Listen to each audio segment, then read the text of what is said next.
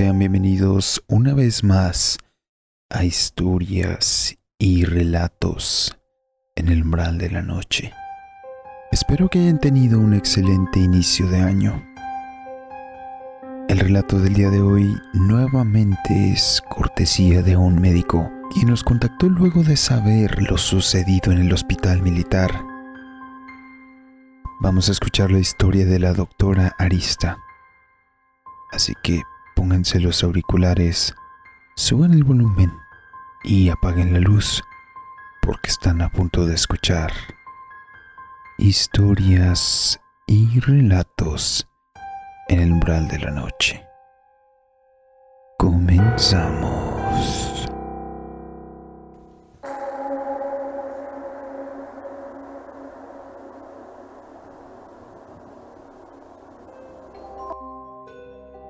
Hola, ¿qué tal? Supe del caso en el hospital militar y me llamó la atención. Por lo general no me gustan este tipo de relatos porque me provocan miedo. También soy médica no me había tocado saber lo que le sucedió al doctor Alejandro. Sin embargo, sí sé de algunas otras historias que cuentan en el hospital militar. Tal como se mencionó, sí es muy común observar cómo atraviesan sombras de figuras humanoides por distintas áreas del hospital. Sin embargo, en el área de pediatría y terapia intensiva, se tiene una visión muy común Enfermeras, doctores y camilleros de dichas áreas están al tanto. Dicen que algunas veces es posible ver un niño que transita por dichos pasillos y cuartos. Eso es muy raro ya que al ser un hospital, el tránsito de niños por aquellas áreas está prohibido. Nos hemos dado cuenta ya que algunos pacientes nos lo hacen saber una vez que están conscientes, incluso a veces hasta en tono de reclamo.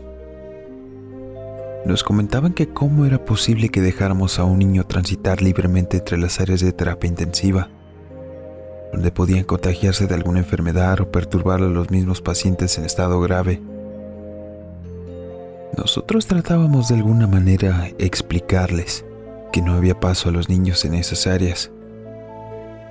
Pero lo más extraño es que estos pacientes quienes argumentaban en algún momento de su estancia haber visto a ese niño ya fuera en pediatría o terapia intensiva, no lograban recuperarse y fallecían.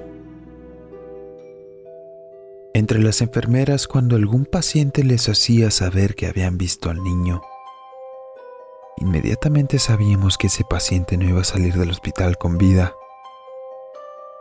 Hubo solamente un paciente que logró sobrevivir a dicho avistamiento. Aquella noche solamente había dos enfermeras en el área de terapia. Ambas dicen que comenzaron a escuchar una discusión. Era como una madre que regañaba a su hijo. Pudieron distinguir bastante bien las palabras. No me voy a morir. No me voy a ir contigo. Vete de aquí, niño. Tengo muchas razones para seguir aquí. No me voy a morir.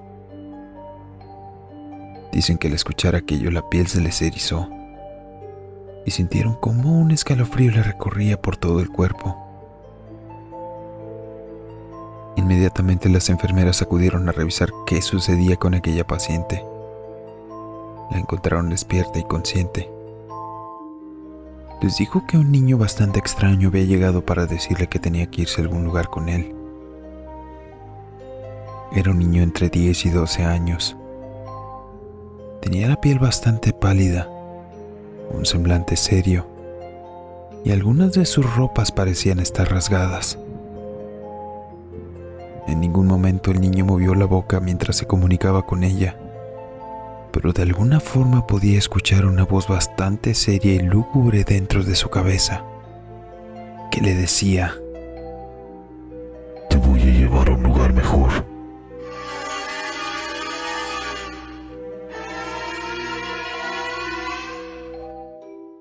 Ella claramente se negó. Lo demás fue lo que escucharon las enfermeras. Para mi buena suerte a mí no me tocó ver al espíritu del niño mientras estuve en el hospital militar. Mientras laboraba en una farmacia cerca del fraccionamiento Hacienda Real en el municipio de Tonalá, había un ente que se divisaba por las tardes y por las noches. Generalmente cuando la farmacia tenía poca clientela.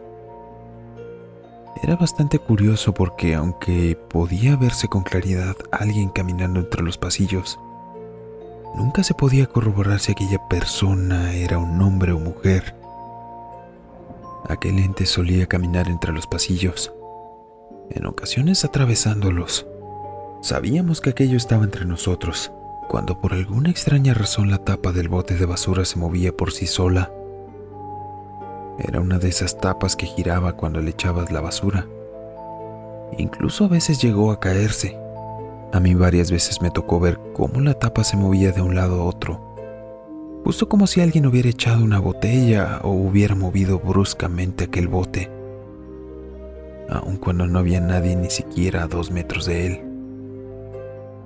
Otras veces no era el bote el que terminaba moviéndose, sino cosas de los estantes. Dicen las compañeras que llegaron a verlo que una sombra cruzaba entre los estantes y las cosas se caían. Lo que yo les puedo corroborar es que durante una de mis consultas estaba entrevistando al paciente con algunas preguntas rutinarias, mientras las capturaba en mi computadora, por lo que estaba viendo directamente el monitor cuando escuché un sonido de un frasco que se movía sobre mi escritorio. Seguido de un silencio de unos 10 o 12 segundos tal vez, pero que a mí me pareció más prolongado, ya que aquel paciente me había dejado de contestar las preguntas que le hacía. Volté a verle y estaba pálido. Tenía la mirada fija en mi frasco de torundas esos algodoncitos con alcohol que usamos para inyectar. ¿Está bien? Le pregunté mientras le veía fijamente a los ojos. Volteó a verme con su expresión de susto, sorpresa e incertidumbre. Era una mirada que nunca se me va a olvidar. Señaló con su dedo el frasco y empezó a explicarme con voz temblorosa. El frasco se movió solo. Volté a verlo y noté que efectivamente el frasco estaba en una posición diferente a la que yo lo había dejado. Le pregunté que si se había resbalado o algo. Y él trató de explicarme que se había movido. Se arrastró rápidamente como si alguien lo hubiera empujado con mucha fuerza. Yo le creí porque había escuchado claramente ese sonido del vidrio recorriendo entre mi escritorio pero preferí no darle tanta importancia. No quería que el paciente se fuera a poner más nervioso o que incluso me fuera a llegar a mí el temor. Terminamos aquella entrevista con normalidad y por suerte ya no hubo más sucesos. La verdad no recordaba de aquellas vivencias hasta que supe el relato del hospital militar. Como les dije, ese tipo de cosas me suele provocar miedo y creo que mi subconsciente prefiere bloquearlo. Así por lo menos no lo revivo con tanta frecuencia.